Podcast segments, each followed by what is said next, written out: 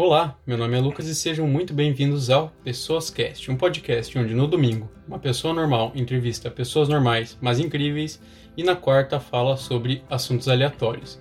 E hoje eu tenho aqui o Edival Teixeira que vai me ajudar a abordar um assunto muito pertinente para todos os alunos universitários, que é como foi a discussão dos professores na, em uma universidade pública federal e como é para o professor toda a dinâmica do EAD. E primeiro, faça uma pequena introdução sobre você. Olá pessoal, eu sou o Edival. É, eu não sei se eu vou conseguir me expressar numa linguagem é, jovial, assim, interessante. Eu acho que eu sou até muito careta e a linguagem que eu vou é, utilizar acaba acabe ficando careta. Mas eu sou eu sou psicólogo por formação. Eu, eu quis fazer psicologia, sempre quis isso Sempre quis isso, não. No processo de decisão da escolha é, da carreira profissional, eu consegui chegar à psicologia e posso dizer que foi um, um, dos acertos maiores do que da minha vida, assim, em termos de, de trabalho, em termos de profissão. Durante a graduação em psicologia, muito rapidamente eu desenvolvi o interesse pela pesquisa e na área de desenvolvimento humano, do, processo de constituição do ser humano. E esse processo de constituição do ser humano é um processo de aprendizagem, ou seja, a gente é o que é porque passou e, e porque passa desde o nascimento até sempre por um processo de aprendizagem. Bom, quando a gente estuda a aprendizagem, há obviamente um, um, implicações disso em várias áreas. E, uma, e como havia o meu interesse por, por pesquisa, por ciência, eu acabei indo parar numa universidade, trabalhar numa universidade que era, na verdade, uma coisa que eu também tinha em mente é, como carreira profissional, uma vez que eu queria mesmo era ir para pesquisa. É, aí eu comecei a minha carreira profissional como psicólogo numa instituição de ensino, que depois se transformou numa universidade, e desde então estou lá, já faz 25, 26 anos que eu, que eu atuo nessa, na área de desenvolvimento humano e aprendizagem. E aí eu fui fazendo durante a minha carreira a formação pós-graduada. E para não ficar sendo muito chato, o que eu posso dizer é que eu, eu estudei tudo que, que, em termos de título acadêmico, que podia estudar, e os meus últimos estudos foram um pós-doutorado na Universidade de Évora, em, em, em Psicologia Ambiental, e um outro pós-doutorado eh, na Universidade Federal do Paraná em Cognição Humana e Aprendizagem. Na quarta-feira passada, eu publiquei um episódio onde alunos universitários expunham a sua visão sobre como foi toda a dinâmica do EAD. Mas uma coisa que também chama atenção e que é muito importante é como foi a discussão dos professores se era válido ou não fornecer esse modelo de ensino. Porque na situação apresentada no quarta-feira passada, todos os participantes eram de instituição, de uma instituição particular de ensino. E não em, em todas as ocasiões, mas na maior parte os alunos têm condições de seguir esse método de ensino pelo computador. Numa instituição federal, onde tem alunos do Brasil inteiro, alguns não têm essa disponibilidade ou não é tão fácil o acesso à internet. Como foi essa discussão na UTFPR? Bom, é, eu, eu, não, eu não posso falar da, de toda a UTFPR. A UTFPR é uma instituição grande, ela tem no Paraná todo. Eu vou falar mais das minhas percepções sobre esse processo do que propriamente de como isso, de como a universidade como um todo discutiu isso. Em primeiro lugar, eu quero deixar bem claro o seguinte: todo mundo aprende e todo mundo pode aprender qualquer coisa com ou sem professor, estando numa sala de aula convencional ou não estando numa sala de aula convencional. É possível aprender à distância? Sim, é possível.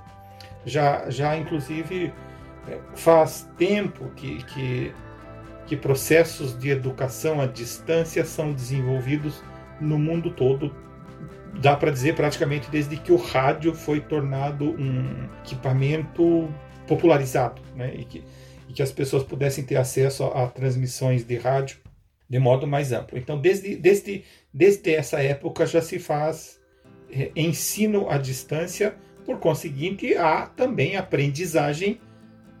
A aprendizagem nunca é à distância, porque a pessoa que aprende, ela aprende nela, com ela, onde ela estiver.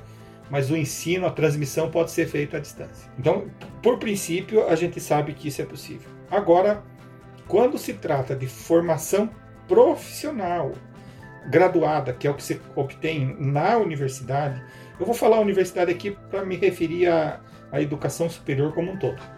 Então, voltando, que você obtém na universidade, aí tem coisas, tem objetos de aprendizagem que são tranquilamente aprendíveis, não sei se essa palavra existe, com ou sem professor, na sala de aula ou fora da sala de aula.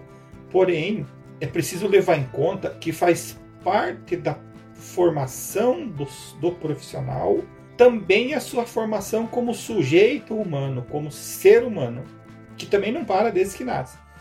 E essa formação pressupõe interação. E aí, nesse sentido, a ensinagem e a aprendizagem presencial leva 100% de vantagem sobre a, a ensinagem remota.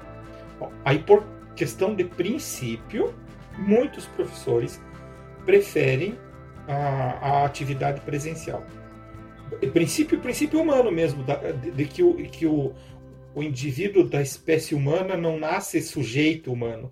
Ele nasce indivíduo da espécie humana e se torna humano num processo de interação com outros humanos. Então, e esse processo repercute em todas as áreas de atividade e numa das mais importantes que é a aprendizagem da ciência, que a, acaba culminando numa determinada profissão, seja ela qual seja, de, eh, direito, de relações internacionais, de medicina, de psicologia, de serviço social, de engenharia, qualquer uma. Então, assim, se aprende fora, se aprende. Se aprende dentro, muito. Então, é, aí por, por questões de princípio, é que os professores optam ou têm mais ou menos, digamos, receios ou resistências com a educação à distância por questão de princípio, tem professores e professoras que não têm nenhuma, nenhum receio e nenhuma resistência em relação à educação à distância. Então, como eh, numa universidade há liberdade de cátedra, há liberdade de expressão, há liberdade de pensamento, e a liberdade é, é, metodológica, inclusive, e, ideológica, então os professores imersos nessa pluralidade Obviamente, quando se encontra numa situação dramática como essa que o, que o mundo vive, como essa que, que, que o Brasil vive agora, de repente tem de discutir o que fazer para que a formação escolar, no caso da universidade, não pare, não podendo ter os alunos em sala de aula, não podendo ter atividades presenciais. Então isso acaba gerando, e aí que alternativas tem para se fazer isso? E aí, dentre as alternativas, obviamente, talvez a única possível nesse momento seja essa de, de fazer atividades remotas. E aí, como eu estava dizendo, que a, a questão acaba sendo de princípio, tem professores que não, não, não, não têm problemas em relação a isso, e tem professores que nunca quiseram fazer é, ensino rem, é, remoto, e aí se vê numa, numa situação de ter de fazer isso e aí pode criar e, e tem e cria algumas algumas ansiedades. Então, como os professores se sentem em relação ao EAD? Bem, essa é, essa é uma questão que eu, que eu só posso responder pensando no meu grupo de trabalho mais restrito, que é um dos campos da UTFPR. Foi fácil? Não, não foi fácil. Por que, que não foi fácil? Assim, então, não, num determinado, até um determinado momento, havia uma, uma percepção de que provavelmente até outubro, novembro, talvez voltasse alguma algum tipo de atividade presencial. Depois foi ficando muito claro que não, que em 2020 não teríamos mais possibilidade de atividade presencial, até que o MEC é, baixou uma portaria mesmo dizendo que é, até 31 de dezembro de 2020 não tem mais é, atividade presencial. Muito bem. Agora nós não podemos deixar então os nossos estudantes na mão, temos que continuar os cursos. Na verdade, nós nunca deixamos na mão, mas eu, eu já falo disso. Temos que continuar a, a, o curso, a graduação né, à distância. Aí surgem várias ansiedades. A, aquela ansiedade do professor que, por princípio, prefere a presencial e agora se vê na contingência de ter de fazer remota. Bom, além disso, a atividade de, de ensino remoto não é a mesma coisa que você fazer um filme e mandar para os estudantes falar. Ou preparar uma aula, gravar e mandar falar. Pôr na rede e mandar para os estudantes. Isso demanda eh, preparo técnico do docente, no sentido de, didático, por assim dizer, porque seguir um, um, um roteiro de televisão, que seria um roteiro de cinema, um roteiro elaborado para aquilo que você vai falar, se enquadrar de maneira é, inteligível para se colocar no ar, não é a mesma coisa do que uma aula presencial que uh, o produto aula, a, a, o produto aula é algo que se produz e se consome ao mesmo tempo. E uma aula é um processo muito dinâmico, em que você faz correções de rota ali imediatamente, embora eh, talvez os estudantes não percebam, mas os professores têm tudo têm preparado antes e percebem no momento, naquela circunstância, que precisa fazer uma pequena correção de rota e ele faz. Esse tipo de coisa não é possível fazer na distância, porque tem todo um, um, um, conjunto de procedimentos envolvidos. E aí o professor que não tem esse preparo, que prefere não fazer, preferiu não fazer o EAD, se sente agora diante de uma situação em que ele tem que dar conta. E isso gera muita ansiedade.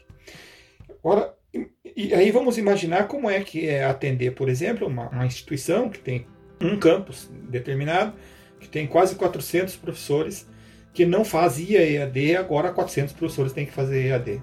Eu acho que estou sendo compreendido no sentido de que tipo de ansiedade gera, de que tipo de problema logístico gera isso tudo. Mas chegamos numa situação em que temos que fazer. E aí temos que fazer. Bom, e agora? Eu nunca fiz isso. Então, agora em pouquíssimo tempo eu tenho que aprender a fazer. Isso é muito difícil, é impactante.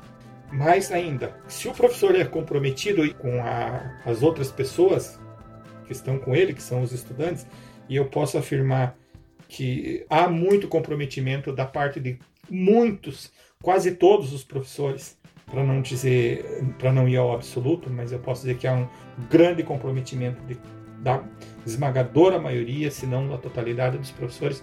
E aí ele não quer fazer, por conta desse comprometimento, qualquer coisa.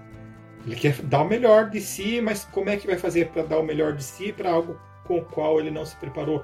Tem colega que está há 35 anos fazendo a carreira, já na carreira, e de repente tem que fazer uma coisa que ele nunca quis fazer, por princípio, e agora é obrigado a fazer.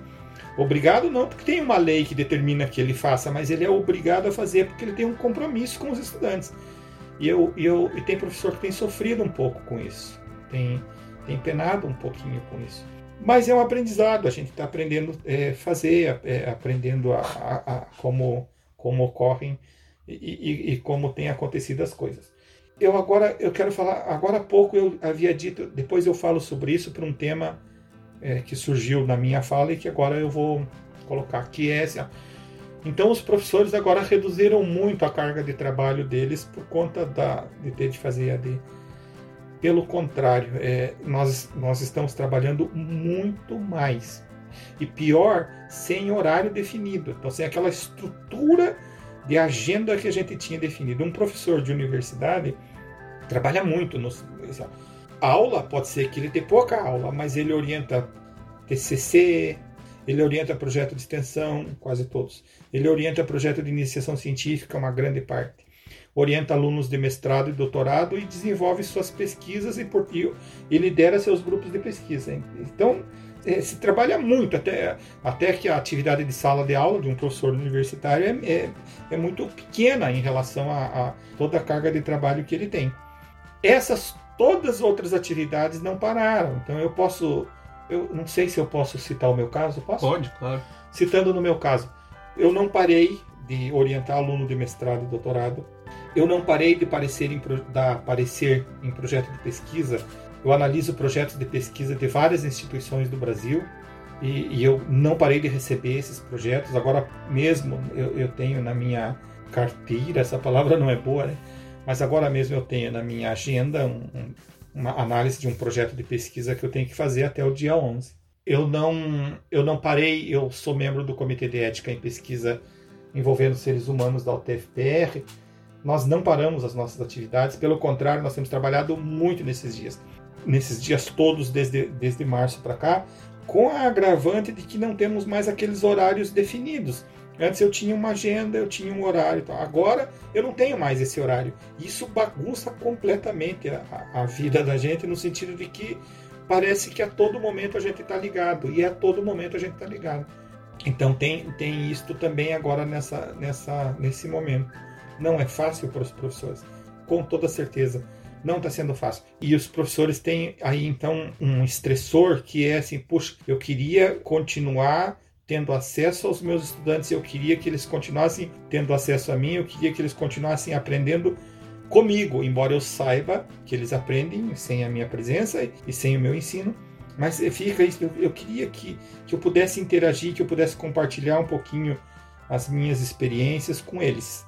E aí, aí os professores têm, têm se queixado um pouco disso, têm adoecido talvez alguns um, um pouco em relação, por conta dessas questões todas. Em um momento você abordou o tópico pesquisas.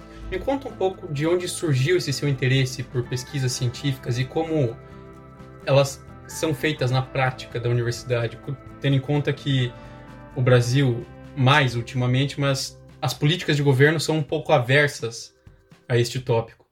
Olha, eu desde criança, eu sou uma pessoa muito curiosa, muito, demais, acho que até exageradamente curioso. Eu, eu me lembro como de, de criança isso, que eu, uma curiosidade de querer saber as coisas, de, de mexer com coisas. Eu muito criança ainda, quando eu digo criança é, é abaixo dos 10 anos, criança pequenininha mesmo. Sabe?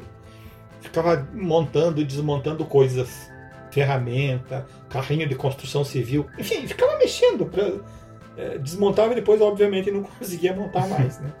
Mas eu sempre fui muito curioso por querer saber as coisas e, e ler. Lá pela sexta série eu já continuava com as minhas curiosidades. Engraçado que eu, a minha curiosidade não era tanto para a área da matemática ou da química ou da física, era no sentido de, de como as coisas são e, e, como as coisas podem ser e como as coisas funcionam. E eu, muito curioso, eu lia tudo que caía na minha mão e que eu tinha condições de, de, de compreender. Uma criança de 11 anos, o que uma criança de 11 anos pode fazer. É, eu tinha, é, naquela época, as, as, aulas de língua estrangeira que, que a gente tinha no ginásio eram francês e inglês. E eu fazia francês, então imagina, eu dava francês na quinta e na sexta série. E, e, e, gostava tanto daquilo que às vezes ficava querendo ler outros materiais extras. Como eu não tinha nada de inglês eu, e eu tinha uma curiosidade danada, eu também ficava lendo, às vezes tentando ler uma coisinha ou outra.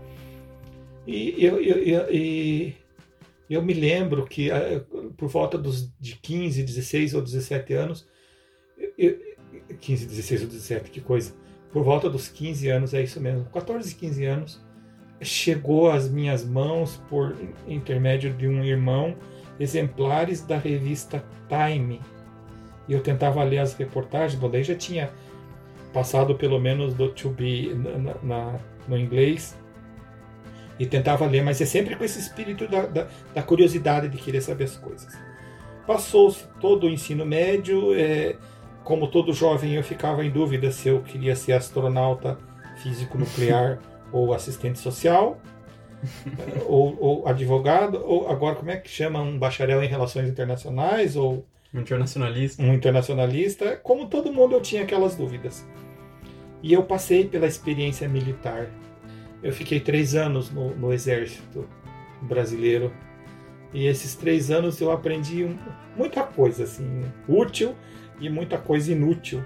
Mas uma, uma coisa útil que eu, que eu desenvolvi foi um, um interesse muito grande pela, pelo comportamento humano, pelo modo como as pessoas se relacionam e, e, como as pessoas chegam a ser o que são.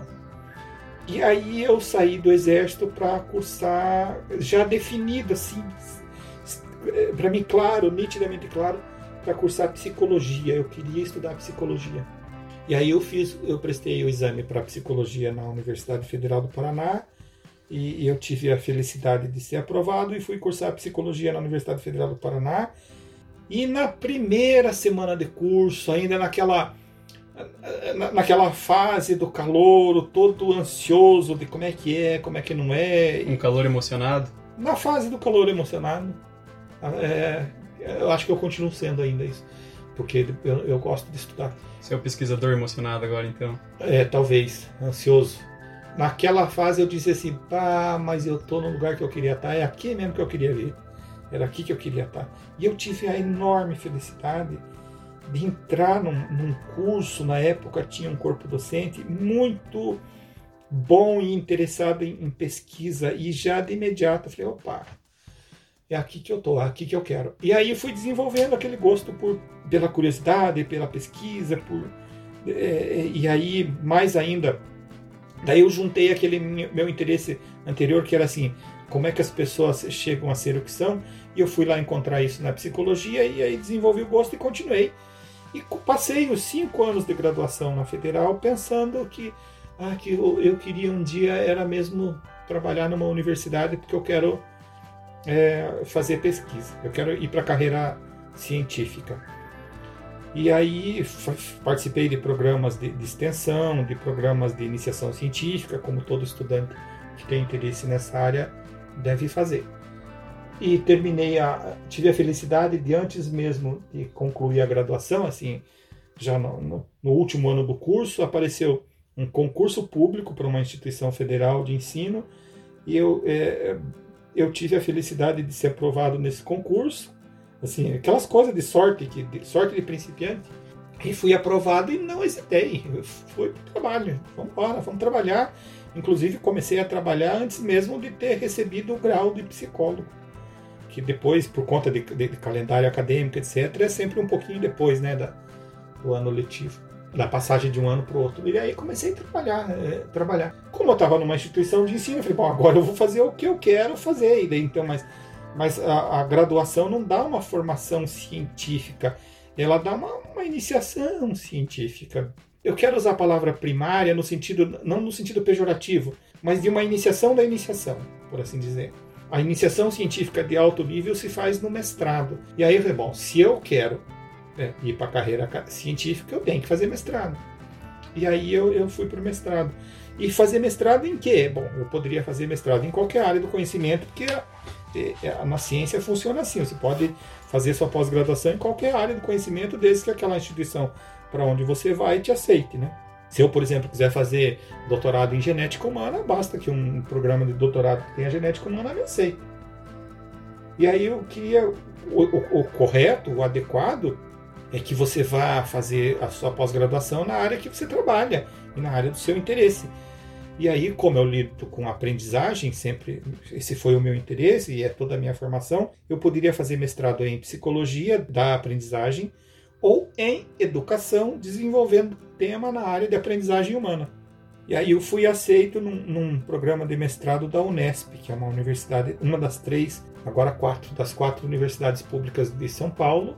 Não, cinco? Sei lá, sei lá quantas universidades públicas tem em São Paulo, tem bastante. Mas do estado tem a USP, a Unesp e a Unicamp. Eu fui aceito da Unesp e fiz o, o, o daí em educação, e aí eu desenvolvi um estudo sobre eh, concepções de aprendizagem de professores. Depois eu não podia ficar parado no mestrado, aí eu fui eu fui aceito no doutorado na USP, também fui aceito, eu tive a sorte, eu me candidatei para doutorado nas universidades de São Paulo, fui aceito em mais do que uma, e aí eu tive a, a, a felicidade por um lado e a enorme dificuldade de outra, que era escolher uma universidade para doutorado. Por que dificuldade? Porque eu estava na Unesp, era a sequência, e aí vai, aí tem aquela questão afetiva, de, mas eu, eu posso mudar. Mas também tem a outra felicidade que é, que é Bom, a carreira acadêmica pressupõe alternância de instituições, porque a gente aprende muito quando muda de uma para outra, e, inclusive é salutar que seja assim. Eu acho que eu vou para a USP. E aí eu, aí eu fui para a USP. Eu fui fazer o doutorado na USP e eu fui para a educação também na USP para especificamente para a linha psicologia da educação, para continuar os meus estudos sobre aprendizagem é, e, e, desenvolvimento. Eu acho que todo mundo que está escutando aqui que sonha seguir essa carreira acadêmica no, no, campo de pesquisa tem esse sonho de poder escolher fazer o doutorado na Unesp ou na USP. vamos dizer que eu tive sorte de, de ter essas possibilidades. Eu prefiro ficar com isso, né? dessa maneira. É como o vestibular, a gente tenta em várias universidades e se passa em mais do que uma, opta, tem que fazer uma escolha, né? Mas a USP, é, a USP me abriu muitos horizontes, assim, foi muito muito frutífera a estadia, a, a estada minha lá.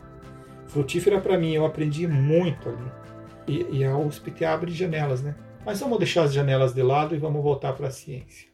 E aí eu terminei o doutorado, voltei para minha instituição.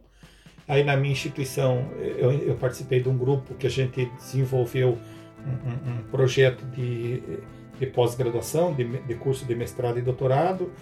Isso foi em 2006 para cá. Em 2009, o órgão do, do, do MEC que autoriza programas de pós-graduação nos recomendou, isso significa assim, ó, disse, olha, vocês têm condições de fazer, e aprovaram o nosso curso, e desde então, e aí começamos o nosso curso, eu coordenei esse programa de pós-graduação, e depois, durante um certo tempo, fiz o que todo pesquisador deve fazer, a gente se afasta um pouquinho para se aprofundar em alguma determinada área, também para poder ampliar as redes de cooperação nacional e internacional que a gente tem, e aí eu me afastei é, eu, eu ganhei uma bolsa da CAPES para um programa de pós-doutorado e, e essa bolsa foi completada pela Fundação Araucária do Paraná para um período de pós-doutorado. Eu não disse, mas eu sou membro do Comitê Assessor de Ciências Humanas da Fundação Araucária.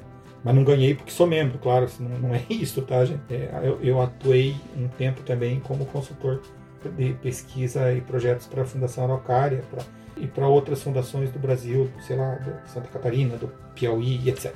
Você ganhou uma bolsa para o tá, pós-doutorado em Évora. Eu ganhei uma bolsa para não, ganhei uma bolsa para pós-doutorado.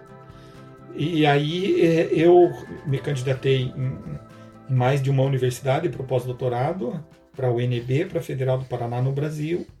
E aí falei, mas por que, que você não foi para a USP? Por aquela razão de que eu disse que para ampliar redes você não vai para o mesmo lugar, você abre o seu leque, né? Deu mais ou menos certo em Brasília, eu até estive lá, começamos alguma coisa, depois por alguma razão foi bloqueado, os canais foram bloqueados em Brasília e é, eu fui aceito também na Federal do Paraná. E o que, que eu vou fazer? Obviamente que vou, vou fazer o meu curso, né? Vou trabalhar em algum grupo de pesquisa na Federal do Paraná e concomitantemente eu também tinha sido aceito na Universidade de Évora, porque em 2012 é, eu estive num congresso lá em Évora apresentando trabalhos e e aí depois apresentamos eu tive no Marrocos também apresentando trabalho na área que eu pesquiso que daqui a pouco eu falo qual é. Depois acho que em Barcelona enfim por conta desse tipo de interações a gente acaba sendo formando redes e aí eu fui aceito para uma temporada em Évora e aí eu fui fazer o, o, um estágio, chama estágio. As pessoas chamam de curso, mas não é curso, é estágio, tá? Estágio de pós-doutorado em Évora, na Universidade de Évora, e estágio de pós-doutorado na Universidade Federal do Paraná.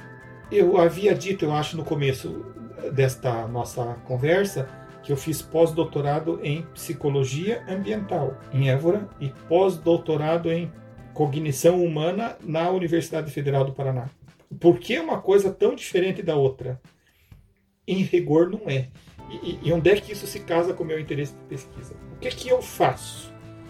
Eu estudo é, uma área da psicologia, trata especificamente que a gente chama de, de representação social, ou seja, assim, como é que é, o que as pessoas pensam por que elas pensam do jeito que elas pensam e o que elas fazem com o que elas pensam, como elas se comportam com base no, no jeito que elas acham que pensam, o que pensam.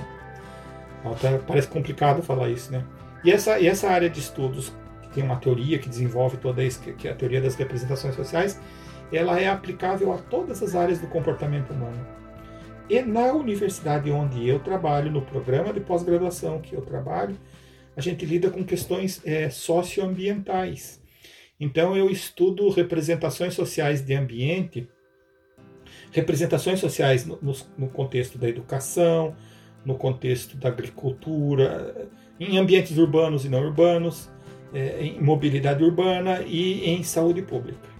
E por conta disso, então, como é, é, a gente lida com representações de ambiente, isto é, o que as pessoas fazem no seu meio a partir dos pensamentos que elas têm, é que caberia o estudo em psicologia ambiental que eu fiz lá em Portugal.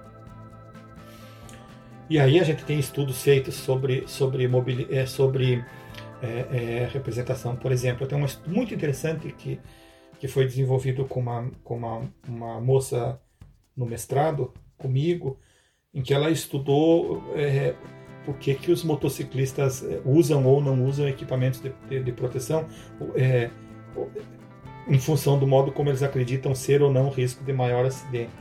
Uma outra, só dando exemplo, uma outra fez um estudo com agricultores orgânicos sobre é, é ser ou não saudável sendo agricultor orgânico. Isso é um trabalho muitíssimo interessante. E isso tudo tem a ver com representação e com cognição, obviamente, com cognição humana. Daí que casaram os, duas, os dois estudos.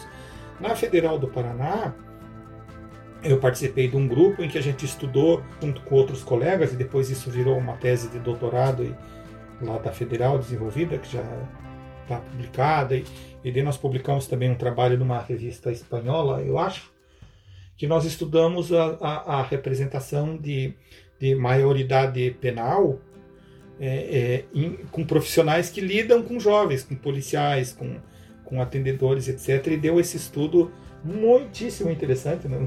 No meu entendimento, que está publicado e qualquer pessoa pode acessar isso nas redes sociais que estão em bases abertas. Então, é isto que é a minha carreira. Eu hoje eu oriento alunos de mestrado que tra trabalham com representação com jovens, com professores e com mulheres é, advogadas e enfermeiras, o papel da mulher no mercado de trabalho, e aí tem uma razão lá para ser advogadas e enfermeiras, e também com, na área da saúde mental, com a, daí, já, daí já é no doutorado. Então é, é isso, essa é, esse é um pouquinho minha carreira, e eu posso dizer assim, eu, eu trabalho bastante, gente, eu trabalho bastante. Eu trabalho muito. Mas o meu trabalho é aquele tipo de coisa que não aparece, porque assim, ah, você não faz nada. As pessoas, às vezes as, as, pessoas me perguntam assim, pessoas desinformadas, né? Desinformadas, não pessoas, não, não é uma pergunta má. É, escuta, você trabalha também ou só dá aula? Como se dar aula, como se propusesse, se promovesse a formação de outras pessoas não fosse trabalho. Ou como se eu ficar, às vezes, é, estudando um tema me aprofundando num tema qualquer de, interesse das minhas pesquisas, isto também não fosse meu trabalho. Eu trabalho muito, sim, é, é, para a orientação dos meus alunos, para desenvolver as pesquisas que eu desenvolvo, ou que eu coordeno, ou que eu lidero, ou que eu oriento, que eu espero, obviamente, que tenha alguma repercussão. Eu trabalho muito, mas eu não me queixo de trabalhar muito. Eu, eu, às vezes eu termino a minha semana extenuado. Assim, a, o pesquisador ele tem uma sobrecarga de trabalho cognitiva muito alta. A carga de física do trabalho de um, de um pesquisador é, é, relativamente baixa. A afetiva é mais ou menos, depende do modo como ele se envolve com o trabalho. Agora, a carga cognitiva do trabalho do pesquisador é muito é, é, é mais alta que as outras. Então, se dá sobrecarga, dá sobrecarga cognitiva. E sobrecarga cognitiva, não, as pessoas comuns não imaginam o quanto cansa, para usar um termo popular, quanto isso cansa a gente. Eu termino, às vezes, a minha semana muito cansado, inclusive mesmo agora que eu não tenho que dar aula, que estar fisicamente na universidade dando aula. Só que eu adoro, assim, eu gosto muito disso. É, é, eu tive, então, como eu falei no começo, eu tenho a felicidade, eu tenho a possibilidade, talvez alguém diga assim, ah, isso é sorte. Pode ser. Sorte não é, é, é, é acaso, então, mas, mas acho que não é acaso.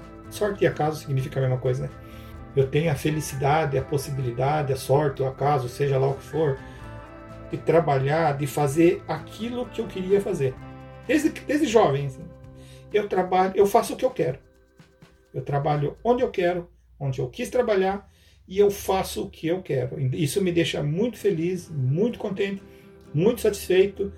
E aí eu, eu, eu me envolvo bastante com o meu trabalho, eu, eu me canso com o meu trabalho, mas o ganho que eu tenho com o meu trabalho, é, é, é, o ganho afetivo, inclusive, é muito maior do que o desgaste que ele provoca. Então, é isso, é esse, esse que é o Edival, esse que é o Edival.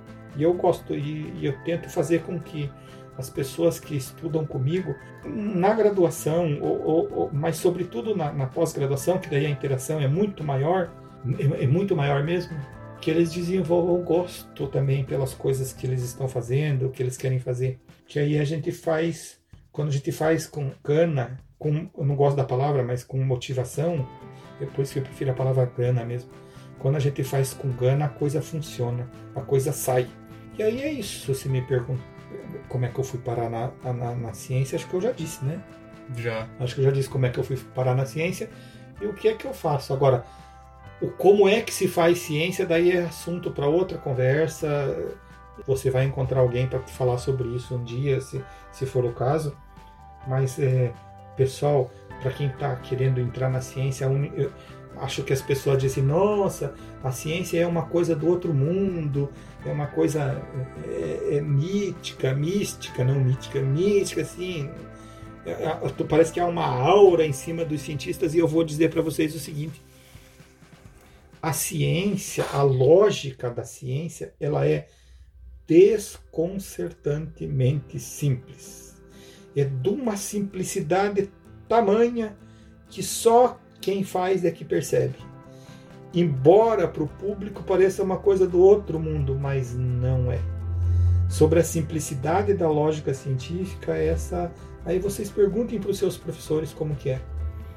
Mas eu afirmo que é pode ser complicado o manejo dos instrumentos científicos, o manejo das teorias pode ser mais ou menos complicado, mas a, a, a lógica da, da, produção científica é ela é estupidamente simples, é uma coisa assim do outro mundo. Quando a gente desenha a, o processo num quadro assim para conversar com as pessoas, é, as pessoas abrem a boca e falam: mas é isso que é isso? Sim, é isso que é isso.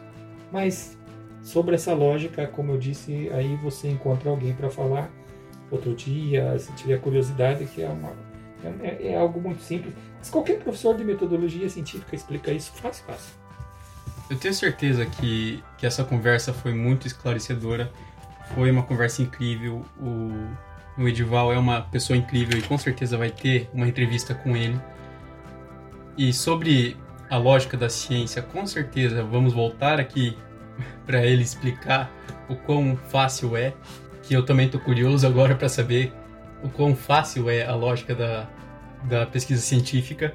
Mas o episódio de hoje foi isso. Eu tenho certeza que vocês gostaram, assim como eu, que gostei muito do que eu escutei, gostei muito porque aprendi muito também sobre tudo que foi falado aqui. E lembrando que qualquer dúvida, crítica ou sugestão pode ser enviada para o e-mail pessoascast.gmail.com e se cuidem.